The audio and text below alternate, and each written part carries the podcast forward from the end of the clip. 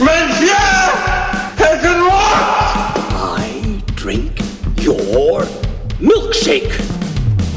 You don't understand. I could have had class. May the force be with you. That's a bingo.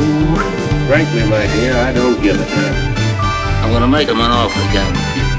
The Moonlight, black boys look blue. Of all the gin joints in all the towns in all the world, she walks into mine. A million dollars isn't cool. You know what's cool? Stuff that dreams are made of. What we've got here is failure to communicate. Maria? Shh. We all go a little mad sometimes. Forget it, Jake. It's Chinatown. Toto? I have a feeling we're not in Kansas anymore. Sejam bem-vindos a um novo episódio de um podcast que cai. Estamos gravando na terça-feira, 22 de outubro de 2019. Eu sou Nate Pucelli e comigo mais uma vez Thiago Neres. Fala, Ti. Olá, terráqueos, olá, terráqueas e Go Lakers. Go Lakers! Para quem é fã de NBA, como eu e o Thiago, hoje começa a temporada regular, nada a ver com cinema. Caso, caso você esteja ouvindo pela primeira vez, é um podcast sobre cinema e cultura pop. Mas a gente só queria mencionar que hoje o Lakers, nosso time favorito da NBA, é, joga. Então estamos animados. Hoje terça, né? Terça-feira. Temos um episódio bem descontraído bem variado para vocês hoje. Perguntamos para nossos ouvintes no Instagram algumas questões que eles gostariam de ouvir. Selecionamos algumas que gostamos mais e vamos discutir hoje, conversar como se fosse aquelas conversas de WhatsApp que eu tenho com o Thiago há anos. Então vai ser uma coisa bem legal, mas antes eu fiquei devendo dicas para mostra. Como é, são duas semanas de são duas semanas de mostra praticamente. Esse podcast quando esse podcast entrar no ar, a gente vai ter uma semana só assim de mostra. Então eu selecionei dois filmes por dia da sexta em diante para você que ainda tá querendo saber o que assistir da mostra, tenta ver. Então, uma tarde e uma noite do dia 25 até o dia 30 e no dia 2 de novembro tem a sessão final da mostra, que é ao ar livre lá no Ibirapuera. Vamos, vamos começar aqui. Eu vou passar, eu vou passar o nome é, e alguns detalhes sobre o filme, mas eu quero que você procure o tema, vai atrás, vê se é isso mesmo que você quer assistir. E realmente, os filmes que eu selecionei, eu não vi todos, mas são filmes que me intrigam, são filmes que foram bem falados em festivais. Então fica de olho, vale a pena acompanhar. E o Natan é bem alternativo, tá, gente? Então se preparem para coisas aí que vocês não estão esperando. É, começando dia 25, que é sexta-feira. Histórias do Bosque de Castanhas. É uma ficção de 2019 da Eslovênia, com produção eslovena e Itália, do diretor Gregor Bozic. É um filme super curto, de 81 minutos, 14 horas, Espaço Itaú da Augusta, anexo. Fica de olho nesse filme. Segunda dica, O Paraíso Deve Ser Aqui. Uma coprodução França, Catar, Alemanha, Canadá, Palestina e Turquia. Ficção também, menos de 100 minutos. Diretora Elia Sulaiman. Vai passar às 8 horas no Reserva Cultural. Então essas são minhas duas dicas para sexta-feira, dia 25. Dia 26, O Turista Suicido, Suicida. 17 horas no Cine Olido, é uma ficção também, menos de 100 minutos. 2019 da Dinamarca. Diretor é Jonas Alexander Arnby. O Arnby, na verdade é Arnby, esquece o Arnby. É, e esse filme é estrelado por Nicolas Coster-Waldau, de Game ah, of tá. Thrones. Por um segundo eu jurei que você ia dizer Nicolas Cage. Quem dera, quem dera fosse Nicolas Cage, não, mas Nikolai Coster-Waldau, que é o Jimmy Lannister. Lannister de Game of Thrones.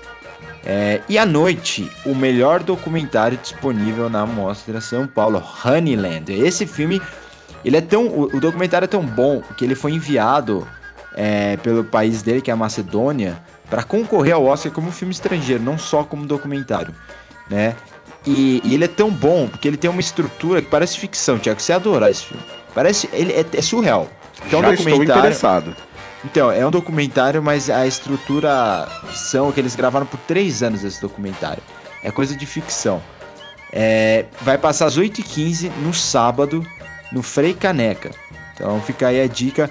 Tem 85 minutos, é super gostoso de assistir, né? São, é, são dois diretores, né, que assumem a direção, é o Lyubomir Stefanov e a Tamara Kovtveska. Eu sou ótimo com esses nomes. É, Somos todos, né? A gente está acostumado a usar essas sílabas no português, então é todo mundo muito bom para pronunciar essas coisas aí. Mas esse eu confesso que me interessou bastante, viu? Eu vou até tentar assistir no sábado, se, se for possível. Sim, sim, veja. Esse filme é muito bom. É, no domingo, dia 27, o filme da tarde, Deus é Mulher, Seu Nome é Petúnia. É uma ficção, 100 minutos, 2019. É uma coprodução Macedônia do Norte. Eu posso, posso admitir uma coisa? Vai, vai só. Posso soar bobo. Mas eu não vai sabia fundo. que existia um país chamado Macedônia do Norte. Eu pensei que era só Macedônia. Cara, depois que, que a gente descobre que o Belize fica na América do Sul, a gente passa a aceitar que a geografia Belize é fica na América do Sul? Como assim? Não é América Latina? Não é América Central? Não, acho que é Sul já. Vamos pesquisar. Olha aí, momento geografia no podcast. E meu Deus. Enquanto isso, só para confirmar, é uma coprodução da Macedônia do Norte, Bélgica, Eslovênia, Croácia e França. É a América Central, você tinha razão. Ah, tá. Nossa. Tá vendo? Eu não descobri nada sobre o Belize. Essa é a verdade. Não descobri nada. E eles falam inglês no Belize. Então, Sabe, é isso, por quê? E aí foi colonizado pela Inglaterra, não foi? Por que chama Belize? É, tá errado a Inglaterra. Tá errado o Belize de ficar na América do Norte. Devia estar tá na América do Sul. América e é isso aí. Segue o barco. É, é América do Norte, né, praticamente. O Google diz América do Norte. Continente América tá, do Norte. Tá. Também, Mas é em cima diz na costa leste da América Central. A geografia é confusa. No próximo programa a gente traz um, um professor de geografia para ajudar a gente aqui. Sem dúvida. O, esse filme, Deus é Mulher, Seu Nome é Petúnia, vai passar às 3h40 no Espaço de Itaú, da Augusta. Tá? Não é o anexo, é o central. E é dirigido pela Teona Strugar Mitveska. Mitevska, na verdade. Que nome maravilhoso. À noite tem um dos melhores filmes da mostra, que é o Sinônimos. Que eu não sei se. A gente, eu falo sinônimos, mas é engraçado que no site da mostra tá sinônimos. Né? Sinônimos. É, não, tem uma, não tá traduzido. É uma ficção um pouquinho acima de duas horas. Coprodução França, Israel e Alemanha. Diretor Nadav Lapid. Que, ó, que sobrenome Lapid. Que sobrenome maravilhoso. É, na segunda-feira, o, o filme da tarde. Que, que, né, o filme da tarde que eu indico às 3h45, infelizmente na pior sala, na pior sala de cinema da mostra, que é a sala 2 do Cinearte, tem um filme chamado Pacarrete. É um filme nacional, né? de 97 minutos, dirigido por Alan Deberton, que é o melhor sobrenome da mostra, Alan Deberton. É, e à noite, outro filme com P, na Cine Sala, que é uma das salas mais legais da mostra, Papicha, coprodução França, Argélia, Bélgica e Catar, dirigido por Mônia Medur. Uma ficção 106 minutos mais ou menos. Na terça-feira, dia 29, é, eu poderia indicar para vocês o Farol, que é um filme que vai passar no auditório do, do, do Ibirapuera. A gente ainda não sabe como que vai ser a distribuição de ingressos. A mostra nem sabe ainda como vai funcionar. Tá tudo em segredo, assim. Eles devem anunciar isso até o final dessa semana. Eu acredito que, que, que dê pra pegar o ingresso com duas horas de antecedência. Mas assim. É aquele vou... famoso duas horas de antecedência, pra você, mas você precisa chegar quatro antes, né? Sem dúvida. E assim, eu não. Esse.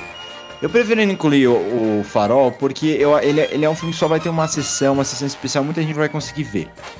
Então, se você não quiser, é, numa terça-feira à tarde, perder o seu dia esperando para pegar um ingresso, talvez você não consiga pegar, eu recomendo muito que você vá ver às duas e meia, o novo filme dos irmãos Dardenne, que é o Jovem Ahmed, que é o filme que eu vi hoje, Thiago. Filme que eu vi hoje. É uma ficção de 84 minutos. É, produção Bélgica e França, como sempre é os filmes dele. Gostei do filme até um pouco do final. O final eu achei meio bobo, assim, meio fácil. É, mas sempre muito bem feito. Os da são excelentes. Recomendo. É um filme que vai te fazer pensar de qualquer forma sobre muita coisa, muito, muita temática atual da França, da Bélgica, da Europa de hoje em dia. E à noite, outro documentário sensacional que o Thiago ia adorar, Amazing Grace. Às 8 horas no Reserva Cultural, que é sobre a Aretha Franklin. Ó, 89 minutos, produção americana do, do Alan Elliott é o diretor, né? É, e... eu diria que praticamente não há possibilidade de eu não gostar de um filme desse. E no dia 30, que é o último dia da mostra convencional, né? Com, com, é, com filmes disponíveis em, em, todas as salas e tal. Homem que Brincava com Fogo, outro documentário, um documentário sueco, dirigido por Henrik Jorgesson. Jorgesson. É 99 minutos, quase uma hora e 40 de filme. Esse documentário não é desse ano, é do ano passado, mas está chegando aqui esse ano e vai passar às 13 horas e 30 minutos no Petra Belas Artes. Tá? Então, gente, se quiser lá, ótimo documentário, muitos documentários bons esse ano na mostra, né?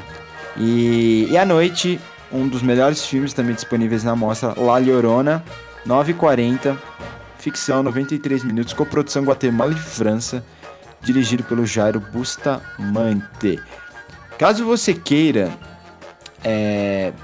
Ah, não consegui entender o que você falou porque é realmente é difícil pronunciar o nome do diretor, ou não entender o título. Eu vou publicar isso no Twitter na quinta-feira para todo mundo ter acesso. Então entre lá, arroba podcast de cá e fica de olho que as minhas dicas estarão disponíveis no Twitter.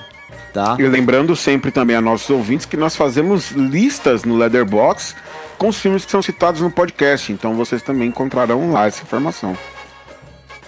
Sem dúvidas. Qualquer coisa, www.letterboxd.com. Procura lá podcast que cai.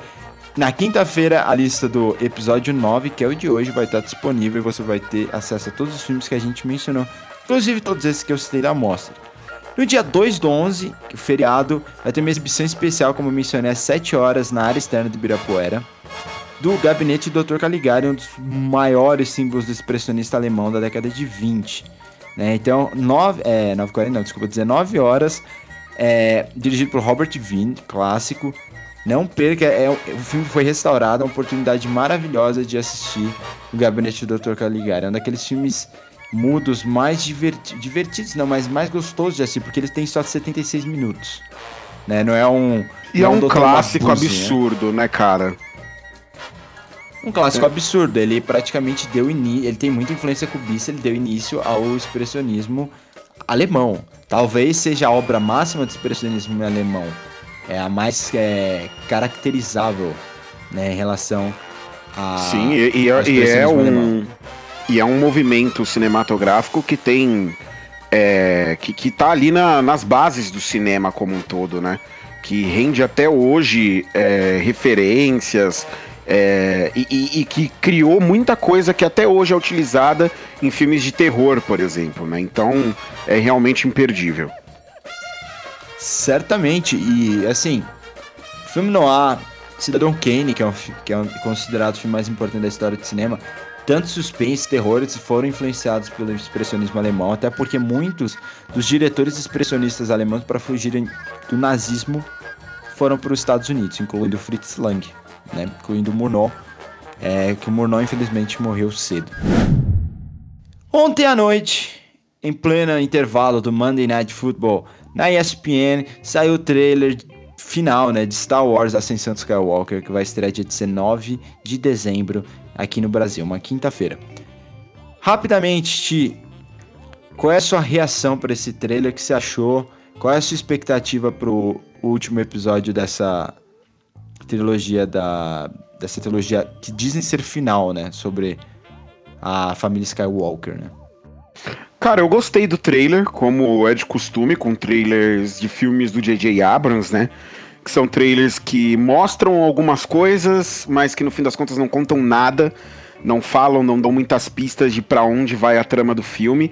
E é, é, legal que você pode. Isso é tão bacana, cara, que você consegue assistir um trailer final do filme, que geralmente é uma bosta, né? Porque conta o filme inteiro. E você assiste o trailer final e você sai de novo sem saber nada direito do filme. Então, é legal, eu gostei do trailer, mas eu achei o trailer menos interessante dos outros. Acho que foram dois, né, que saíram antes. Eu achei que esse foi o trailer que menos revelou coisa. Eu, eu não entendi. É, teve, teve alguma coisa nada. que a gente fica esperando até, né? É, não dá para entender nada, você não pega nada ali da, da trama, mas ao mesmo tempo mostra coisas que são legais, né? Que você fica ansioso para ver, você fica, caralho, isso aqui deve ser interessante, deve ser, vai ser legal ver como o, Ray e, e, o Kylo Ren vão chegar a destruir uma estátua do Vader, sabe? E depois vão lutar pelo menos três vezes diferentes. É, é, é assim, para quem me conhece, quando a gente for fazer o episódio, a gente vai fazer, porque esse vai ser o. Talvez seja o episódio mais polêmico que a gente venha a ter, que será o episódio sobre os últimos Jedi, é que eu amo de, de, do fundo do meu coração, assim, e eu vejo menos problemas nesse filme do que a maioria das pessoas vem. E assim, eu não sou a maior pessoa de cinema de ação. Para mim, a, a, a, algumas das cenas menos marcantes em Star Wars para mim são, são cenas de ação. É de verdade. Então, e quando eu vejo a ação acontecer, eu não ligo muito, né? O que eu como o trailer só tem ação praticamente, ação assim que eu digo é batalha, é, é briga e tudo mais, eu, eu, eu me divirto mais com os mistérios e com a música. A, eles fizeram uma modulação no tema principal de Star Wars em um momento do trailer que foi maravilhoso, um arranjo, né? Diferente com aquele tema. E, e isso foi a coisa que eu mais gostei do trailer, porque assim, o final dos últimos Jedi, ele foi conclusivo. Ao contrário do que foi Império Contra-Ataca. Então, o final dos últimos Jedi, ele, ele não, não fecha tudo, mas ele tem um desfecho. Não faz igual o Despertar da Força que deixou em aberto o qual será o próximo passo. Então a gente não sabe o que esperar, não sabe como aquela é, a resistência toda quase destruída, né, bem abatida, vai reagir. Quanto tempo se passou?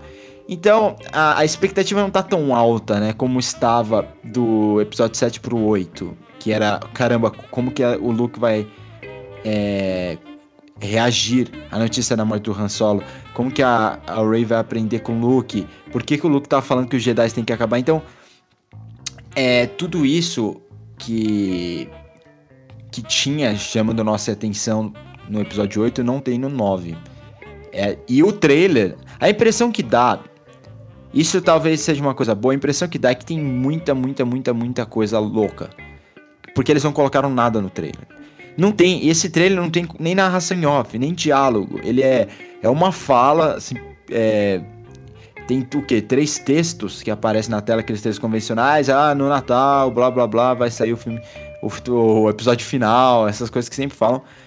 Mas não tem absolutamente nada sobre a trama. Então, não apareceram Ainda, pelo menos, não o rosto deles, não apareceu o Richard Grant, que é um novo personagem, e não apareceu a Carrie Russell, que está nos nossos corações aí, The Americans. E... Então tem muita coisa ainda pra gente ver. Mas qual é a sua expectativa? Você acha que esse desse tem potencial de ser o melhor, o melhor filme da trilogia nova? Acredito que sim, cara. É, potencial. Porra, quando a gente fala de Star Wars, eu acho que o potencial sempre tá lá, sabe? É sempre possível que, que o próximo filme seja o melhor. Eu gosto muito de Os Últimos Jedi. A gente vai falar sobre isso no futuro ainda, então não vou me alugar nessa discussão. E não sei se esse filme conseguirá superar Os Últimos Jedi. Mas é, potencial sempre tem, e a expectativa é sempre a melhor possível. Eu também não tô no, no nível máximo de hype, mas eu acredito sim na, na possibilidade de que, de que seja um grande filme. E eu não tô no hype agora, né? Porque quando a gente senta na sala de cinema ah, é e sobe aquela né? porra daquele letreiro, cara, parece na hora que aparece o Lucas Filme aí você já vê que, que, que acabou para você, que você tá entregue e que o simples fato de você estar tá assistindo um novo Star Wars já, já é bom o suficiente.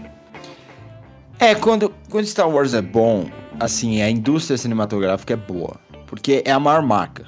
Sabe, você já ouviu falar essa coisa? É tipo, é, quando quando o Corinthians é bom, o Campeonato Brasileiro é melhor. Quando o Flamengo é não. bom, o Campeonato é melhor. Não, você vai entender. Quando esses times, essas marcas grandes estão bem, o campeonato é mais interessante. Por quê? Porque você tem a, a rivalidade fica mais forte, né? E as marcas é, elas atraem é, torcedores porque são marcas fortes. É a mesma coisa que a gente vê, por exemplo, falamos em NBA. É, quando o Knicks, o Lakers, o Celtics, que são as franquias tradicionais, são, estão bem, a NBA é melhor, né? Porque são as franquias mais lucrativas, chamam mais atenção, que vendem mais, mais estrelas normalmente, então é mais fácil promover. Star Wars é, é meio que isso. Quando Star Wars é bom, o esforço que você tem para vender é pouco, porque é tanto fã, é tanto fã, que o boca a boca acontece rapidinho. Ah, se vende sozinho, se vende se sozinho. Vende sozinho. Então é, é mais ou menos essa lógica que eu tava tentando estabelecer. E então assim, eu espero que seja bom o filme, mas como a gente teve essa discussão num grupo de WhatsApp recentemente, é, normalmente o terceiro filme nunca é o melhor de uma trilogia. São pouquíssimas exceções. Pouquíssimas, pouquíssimas. O, o episódio 3, né, que é o, é o Vingança do Sith, é o melhor da trilogia, assim, dos prelúdios, mas não é o melhor, ele é o menos pior, né? Vamos ser é, sinceros. É, exatamente. É, triste chegar e falar que é o melhor. Não, exatamente. Não, não, não, ele tá. Eu acho que é o assistível ali, né? O filme mais assistível, é aquele que menos é, incomoda. Exatamente. Então, puta, quando você tá falando de Star Wars, você ter que escolher o filme que menos incomoda é, é difícil. É cruel. Ó, pediram pra gente falar, e isso é uma coisa perigosa pedir pra eu falar, porque eu amo falar sobre isso. É falar de musicais, né? Ano que vem tem o West Side Story, Spielberg terminou de gravar agora em setembro. Ficou, foram quatro meses de gravação, né? De acho que junho a setembro. A, a nova adaptação de Amor Sublime Amor, que é meu musical favorito. E aí essa semana eu peguei para essa semana não, não essa, na semana passada, semana retrasada, eu peguei para ver alguns musicais da década de 50, 50, 40. Então vi muito Vincente Minelli, in St. Louis, Revi The Bandwagon, Sinfonia de Paris, esses filmes. E o cara, caramba, a década de 50 para musicais é incrível, né? E eu parei para pensar, será que eu consigo escolher cinco musicais nos últimos 20 anos que eu realmente gosto? Porque a, a, a, às vezes parece fácil, você vai lembrar na hora de um, de outro. Mas aí, aí já começa a desaparecer um pouco da memória outros bons musicais. Também alguns tem filmes que eu, umas pessoas consideram musicais, outros não. Que nem Nasce Estrela concorreu ao Globo de Ouro como filme drama. Eu acho que é musical, um musical chato, mas. É um, é musical. musical. Então eu concordo. É. Então, que eu cheguei pro Thiago, Thiago, não me fala, como a gente sempre faz, né? Descobre na hora, mas monta aí cinco, seus cinco musicais favoritos de 1999 para cá. Eu vou montar os meus, só pra gente entender as diferenças de gosto é, em questões musicais e, e, o critério fica a sua parte. Por exemplo, se você quiser considerar animação, como por exemplo Tarzan, é, é um musical, pode considerar. A única coisa que não podemos fazer é colocar Bohemian Rhapsody próximo, citado nessa, nessas listas. Bohemian Rhapsody não pode ser mencionado. não, eu, eu acho que há uma diferença muito grande entre musicais e filmes sobre bandas, filmes de música, né? Filmes que falam sobre músicas e que são biografias. Que Bohemian Rhapsody é uma biografia, né? A biografia ali do, do da, da, banda, do Fred Mercury, mas não um musical. É, são coisas diferentes. É, mas o Rocketman do Elton John esse ano é um musical. É um ele musical, é um musical, mas é porque ele mesmo. também não se propõe a ser uma biografia, né? Eu, eu não vejo ele como uma biografia de maneira alguma. É, eu vejo como uma biografia porque ele acaba caindo nos clichês de biografia no final. Mas ele é, ele é mais energético do que eu pensava. Tem muita coisa que eu gostei no Rocketman. Rocketman é um filme mil vezes mais competente que aquele do Fred Mercury. eu não vou citar Com certeza. Novo. Com certeza. Mil vezes. Bom, é... quer começar? Falar o seu mais antigo, que é o, o primeiro, né? Ah, era pra estar tá em ordem de tempo? É, vamos em ordem cronológica. Então, peraí. Beleza, beleza então. Vamos, vamos por ordem de gosto. Vai falando o seu aí, manda o seu. Vamos por ordem de gosto. Vai do 5 pro 1. Um. Favorito nesses últimos 20 anos. É que eu coloquei o meu ordem cronológica, mas não tem problema. É. Vamos do 5 pro 1. Um. Tá bom. Tá, eu começo com o meu quinto. Ó, já começo com surpresa aqui. Os Muppets, 2012. Ô, louco! Eu amo os Muppets. Eu amo. Eu, eu tenho tem coisa assim. Eu também, mas nossa, é realmente inesperado. Cara, os filmes que eu, eu considerei assim, é, fora os, os, Muppets, são filmes, por exemplo, é, Johnny June, que é o Walk the Line, aquele filme com Rockin' Phoenix e a Reese Witherspoon sobre o Johnny Cash. É bom, o filme é bom. Mas eu ia estar mentindo se eu falasse que eu gosto mais desse filme do que eu gosto dos Muppets. Eu assisti duas vezes o cinema os Muppets, eu amei as músicas, eu cantei, eu sei as músicas de cor, eu amo aqueles personagens. Eu, eu tenho um problema, porque eu acho muito engraçado boneco fingindo que realmente é, é um ser vivo, sendo levado a sério como um ser vivo, como se ninguém percebesse que ele é um boneco animal. E, e ele canta, e, ele, e o outro toca bateria, o animal, né? Então, é, é bizarro. Eu amo os Muppets. É, e ganhou Oscar, hein? Ganhou Oscar de canção original, 2012. É com aquela música hilária, Menor Muppet, cara. Nossa, esse filme é muito bom. Eu concordo, eu gosto de Muppets. Eu só realmente não esperava que fosse estar na sua lista, não tá na minha, mas fico feliz que tenha sido citado. Life's a happy song when there's someone by your side, sing along. Tá, parei, chega. É, que, que é Muppets. A Disney Plus anunciou que vai ter série dos Muppets no Disney Plus. Essa foi a melhor notícia do Disney Plus. Porque tinha aquela série da ABC, parece bobagem, mas eu assisti aquela série da ABC que foi cancelada depois de uma temporada. Era engraçada. Era muito engraçada aquela série. era ridícula, mas era engraçada. É, qual é o seu quinto lugar, Eti? Cara, meu quinto lugar, como você abriu essa, essa liberdade para eu poder escolher animações, eu resolvi colocar algumas no meio aqui. E o meu quinto lugar vai para Frozen, uma aventura congelante, que é um desenho muito competente, que tá muito de acordo com o seu tempo, né? Tem uma visão muito progressista ali de muitas coisas, é ao é, derreter é, pares românticos e abusar de, de, de, outras possibilidades né, dentro da narrativa para uma história de princesas, né? E é um filme que eu considero que é uma coisa que é essencial para musicais é que as músicas que estão presentes no filme elas têm que não só é, representar muito bem a história e os personagens que estão ali contidos, mas elas têm que auxiliar no andamento da história, né? Elas têm que ajudar a mover a trama. E eu acho que Frozen faz isso de uma maneira muito eficiente, muito brilhante. E é, criou um clássico, né, da, dessa nova geração. Ele virou um clássico para as crianças que assistiram esse desenho. E puta que pariu, o que, que é? Let It Go, né? Hoje em dia. Então, Frozen.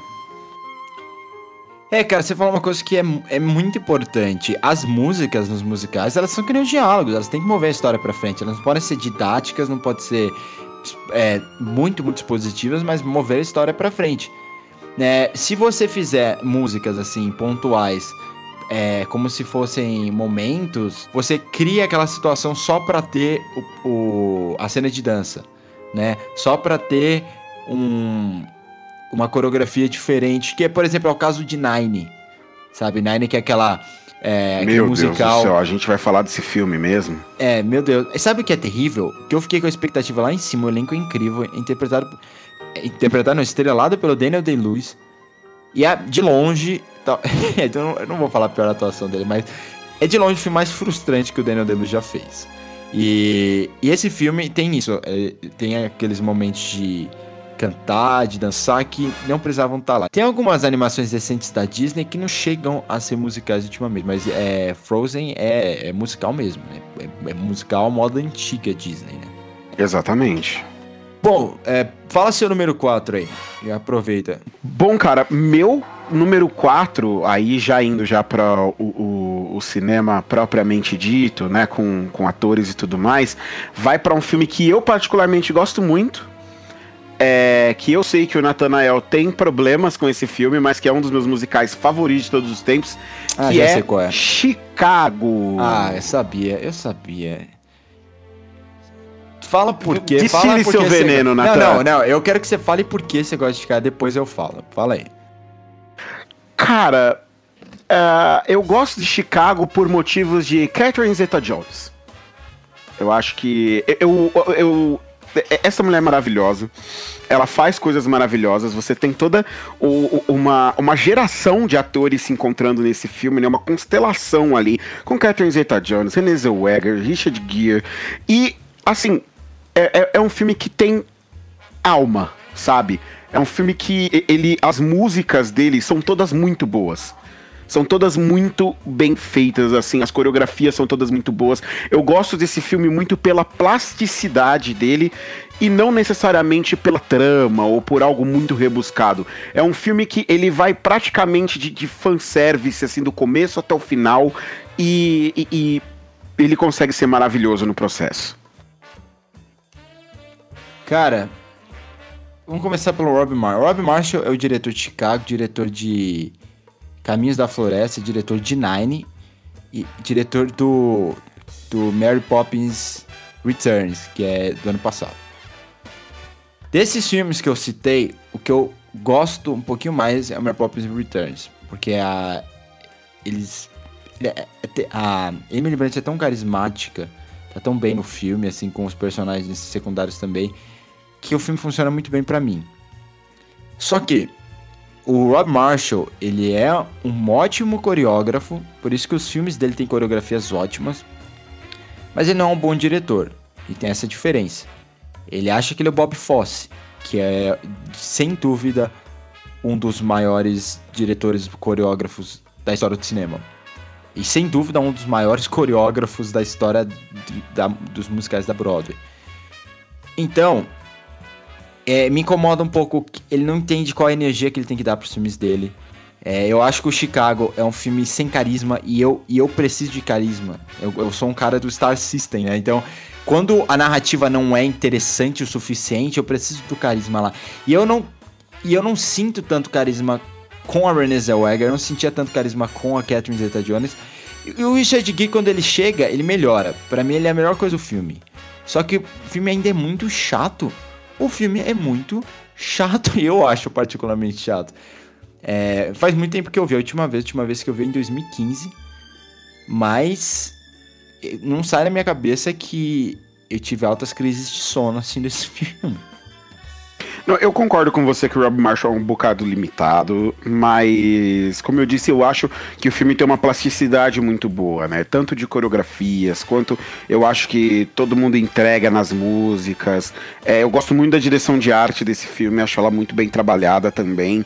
Então, é, é um filme que tem um lugarzinho especial ali no meu coração. Beleza, então, quarto lugar, meu quarto lugar é Sweeney Todd, o barbeiro demoníaco da rua Fleet. Filme de 2007. Filho da puta! Calma. Sweeney Todd tá na minha lista, pô. Pô, pelo... tá em que posição na sua? Segundo. Tá, então já temos aí dois que se que se igualam. O Thiago não vai precisar falar o segundo dele, a gente pode discutir agora. É, assim, Tim Burton é um diretor de altos e baixos, né, como alguns dos mais é- baixos é, do que altos, na minha opinião.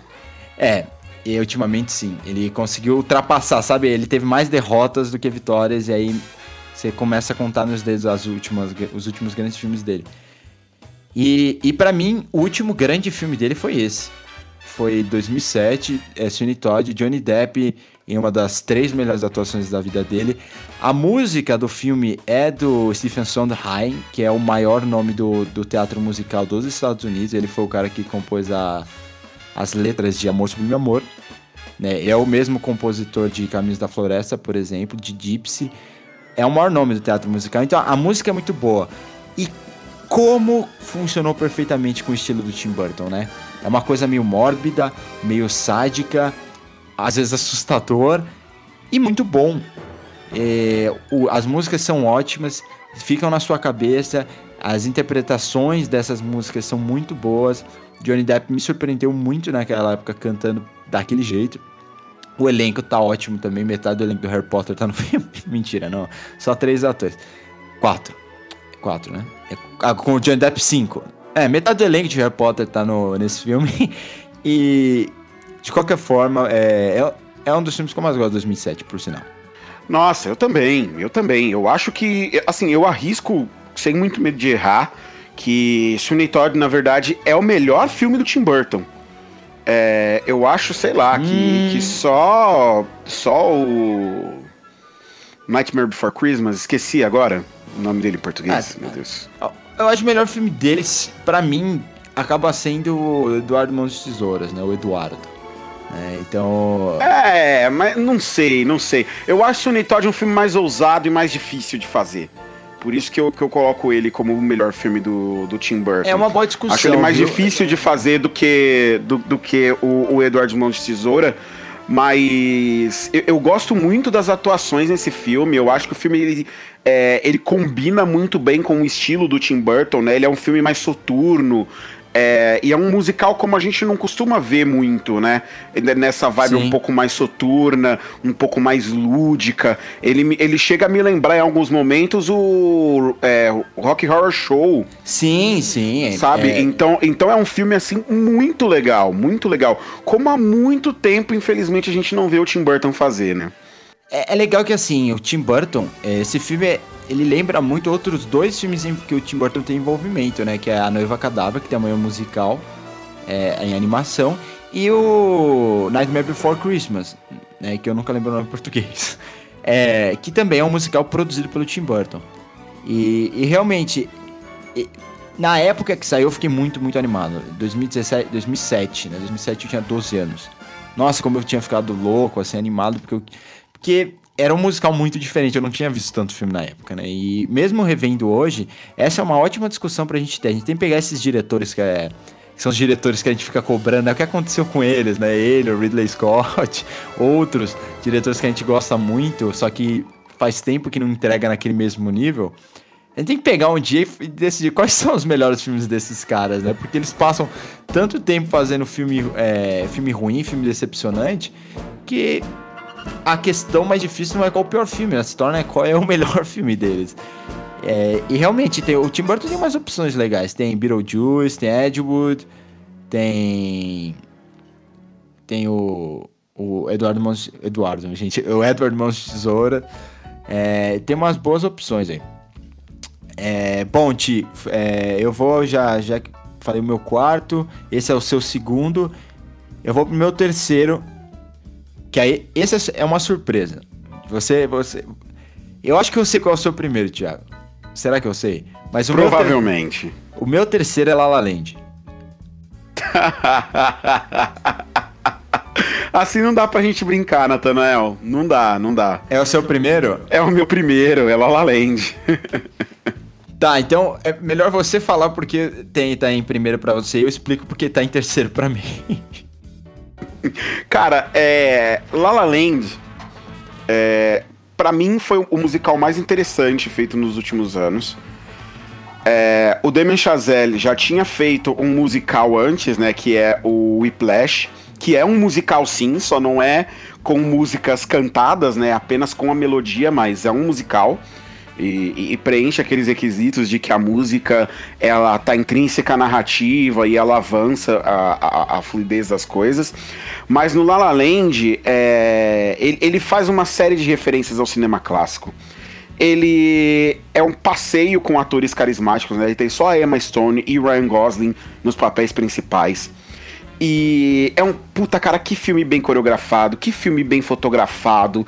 É, o figurino é sensacional, ele preenche assim os principais requisitos daqueles, é, daqueles grandes musicais do cinema mais clássico, né? É. E não à toa ele é uma grande homenagem a isso. Ele tem cenas de sapateado, ele tem cenas é, emocionais em, que envolvem a música. É, a música ela constrói a narrativa, ela avança a narrativa. Então assim tá tudo lá. Eu acredito que La La Land ele é o pacote completo.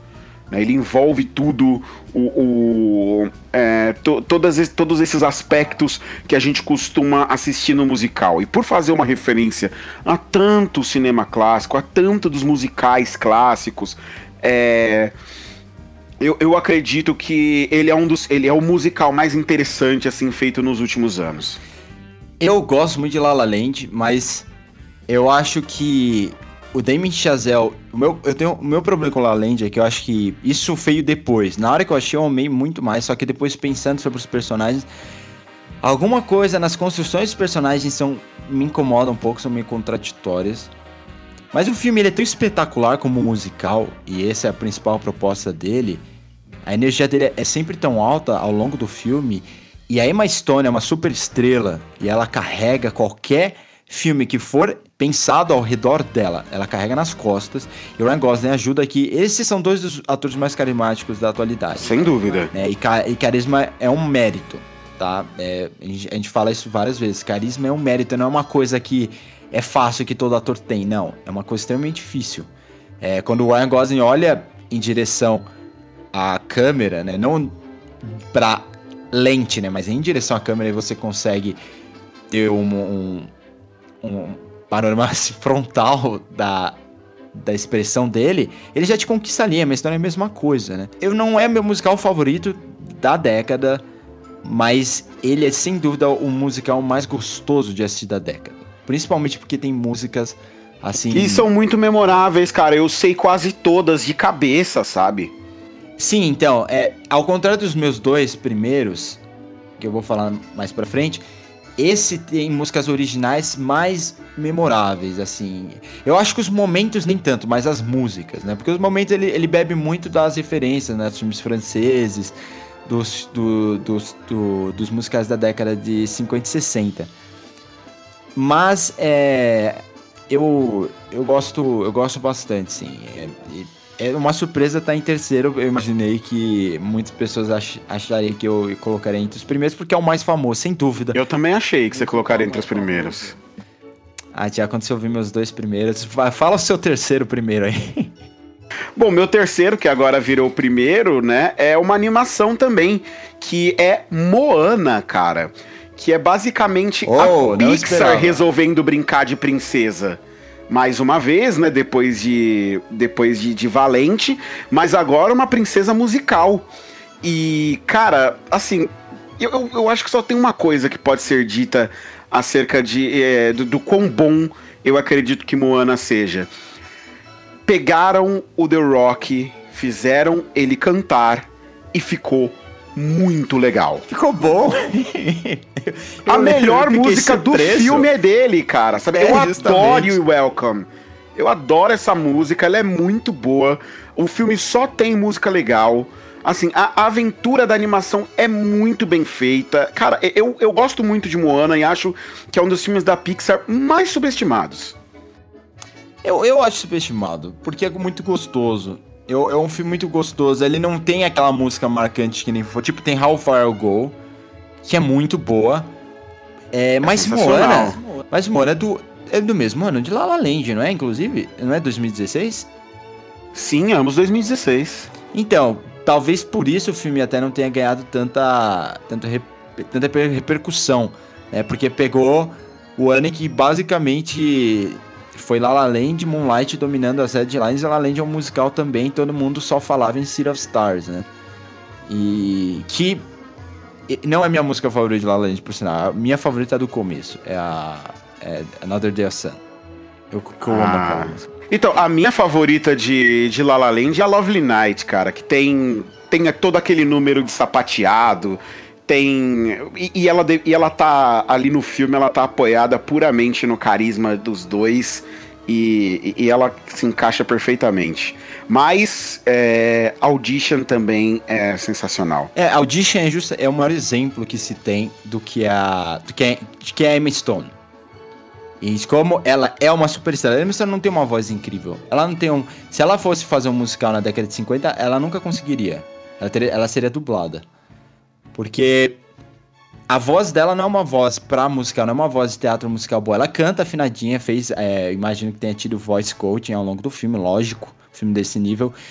E não tem problema com a voz dela, mas a voz dela não é potente o suficiente, não é marcante o suficiente, como de uma Barbara Streisand, como de uma é, Ginger Rogers, como de uma Ava Gardner e por aí vai. né? Judy Garland nem se fala, Judy Garland é sacanagem, né? Porque ela é, é, talvez a maior de todas, junto com a Barbara Streisand. Mas o carisma dela é tanto, e, e o, e o Damien Chazelle deixa aquela câmera na, no rosto dela e fala assim, ó, conquiste, conquiste o seu público. É basicamente isso. É e ela faz, né? É. Ti, você falou seu quarto filme, que agora eu parei para pensar, eu não achei que você falou. Acho que eu falei. Eu falei de La La Land, porque, falei porque de Sweeney Todd, falei de Moana, Chicago e Frozen. Ah, é verdade, é Chicago. Eu já esqueci de Chicago. É, é, é isso que é Chicago. É exemplo perfeito. Segundo lugar, é um filme que ninguém viu. É o melhor musical que ninguém viu. 2007, apenas uma vez. O filme do John Carney, chama Once em inglês. E tem aquela música que o Thiago sabe que música é, chamada Falling Slowly né? Take the sinking bow and point it home. We've still got time. Sabe? Ganhou um Oscar. Conheço a música, não vi o filme. Sim, é, é uma história super simples. Ele, ele trabalha com reparando é, aspiradores de pó, né? E à noite ele é um músico e aí ele conhece na, na rua uma outra música, musicista, né? Uma outra musicista. E, e eles começam a colaborar com canções que refletem esse amor entre os dois que começa a surgir. É, é, muito bom o filme, o filme é de 2007. Assistam, assistam, assistam. John Carney, que é o diretor de Sing Street, né? É, e ele é um cara que sabe trabalhar musicais de uma forma não convencional. O filme é estrelado por dois músicos, né? Que é o Glenn Hansard e a Margaret Irglova. É, ele é irlandês e ela é tcheca.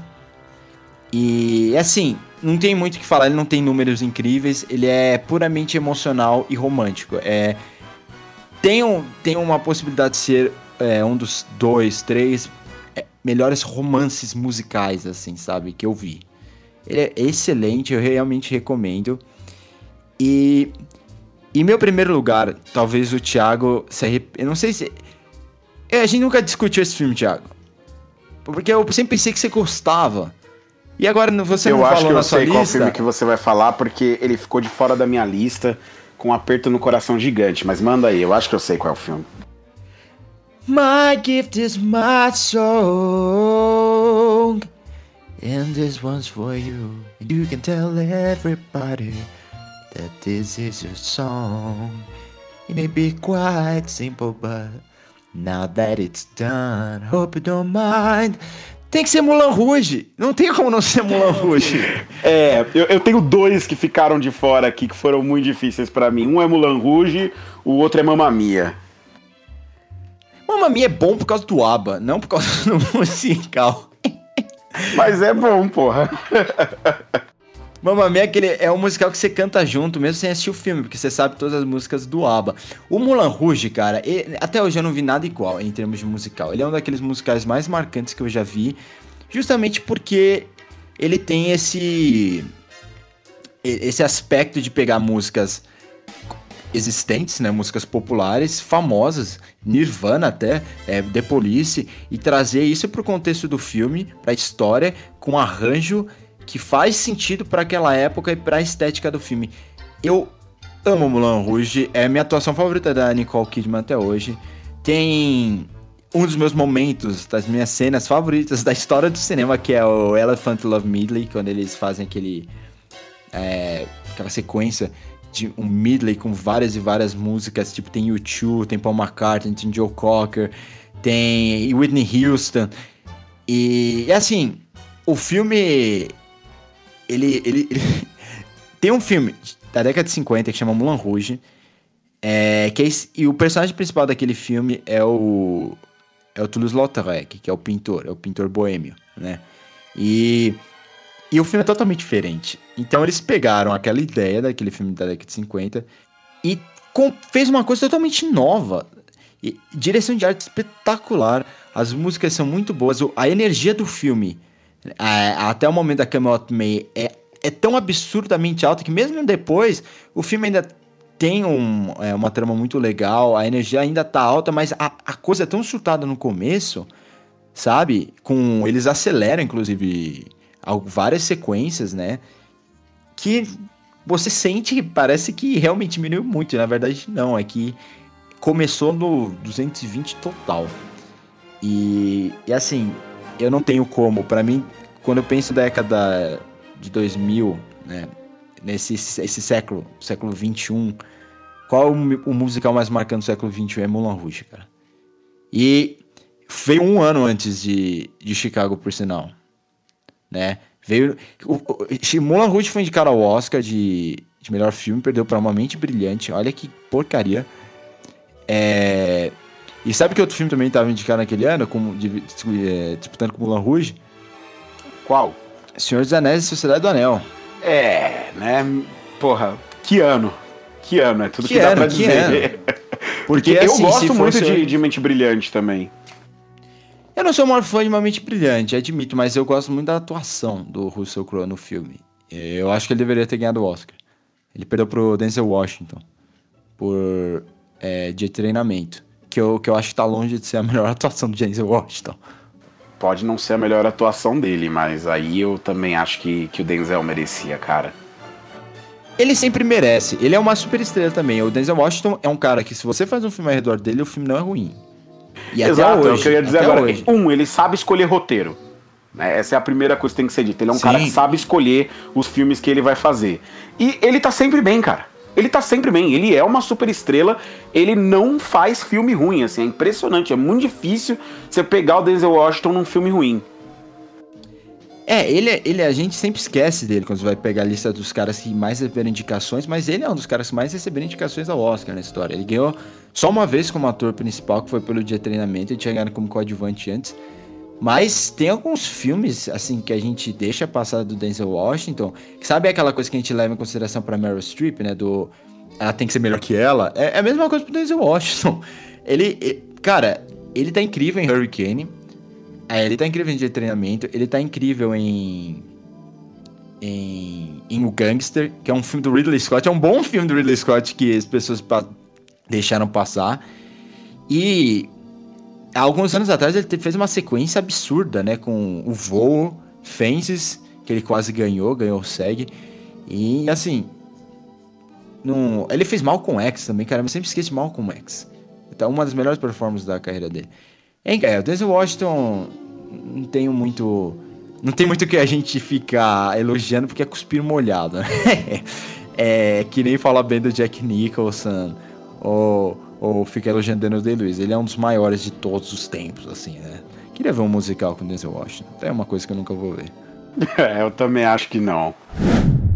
Bom, gente, o episódio de hoje foi mais curto porque a gente tá tem, tá correria, o Thiago trabalhando que nem um louco no estúdio. É, essa semana também tá super corrida para mim ainda com a mostra, vendo bastante, tentando ver bastante coisa. Quinta-feira eu vou tentar fazer a loucura de assistir o filme do Belatar, que é um filme húngaro é, de 1994. É, esse diretor Belatar fez um corte de 7 horas, Thiago, 432 minutos. É, é a duração do filme. Só isso? Só isso. E, e eu, eu falei assim: eu quero morrer sabendo que eu vi um filme de 7 horas no cinema. Então eu não sei o que vai acontecer comigo, mas eu vou tentar ver um filme de 7 horas. Eu vou tentar ver Talvez você morra de tédio antes, né? Porque vamos combinar um diretor que não consegue cortar o filme a ponto do filme ter 7 horas, cara. Eu acho que você vai sofrer de tédio. É, é, é a grande obra-prima dele, chama Satan Tango, que fala sobre a, o pós pós-queda do comunismo na Hungria, né? Mas, assim, eu nunca vou conseguir ver um filme de 7 horas no computador, então é a oportunidade que eu vou ter e eu vou fazer o possível, porque eu não consigo comprar ingresso pela internet, né? Então eu vou tentar comprar diretamente lá no Instituto Moreira Salles. E. Ah, espero que dê tudo certo, cara. Eu vou levar um lanche. Espero que eles façam pausa para Leva uma garrafinha d'água para você poder fazer xixi, caso você precise. Ah, é claro, né? é vazia. Vai ser, vai ser uma coisa super higiênica. O cinema vai ser maravilhoso.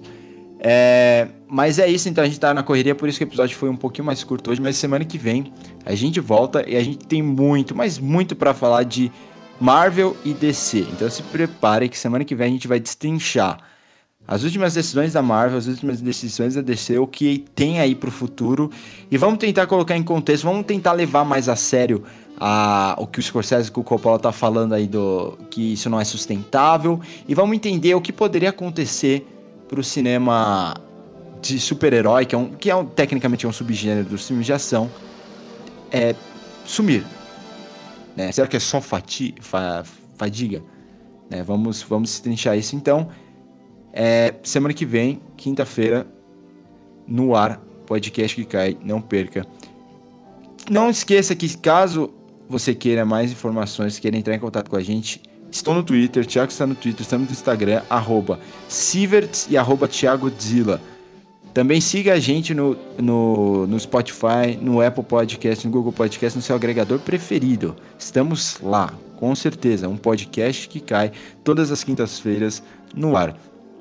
O podcast que cai é produzido pela Endofilmes, produtora cultural baseada em São Paulo. Para saber mais sobre os nossos serviços e, e produtos, entre em www.endofilmes.com.br. Ti, muito obrigado. Até semana que vem. Muito obrigado, pessoal. Até semana que vem. Tchau, tchau. Falou!